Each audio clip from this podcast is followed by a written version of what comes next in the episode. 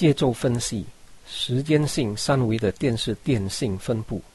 作者是 Yunju Han，Royal College of Art。我们生活在无形无影的电波中，这些电波对我们生活有极大的影响。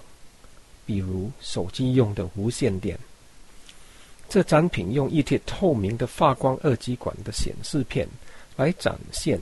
电讯每个小时在汉城流动的数据，从这影射上，我们可以看出在人口聚集的地方，电讯流动在时间上的分布。我们从而可以推论到日常生活的节奏。另外，这城市电讯的数据分布可激发新的发展项目，并更深地反映出城市电讯的流动。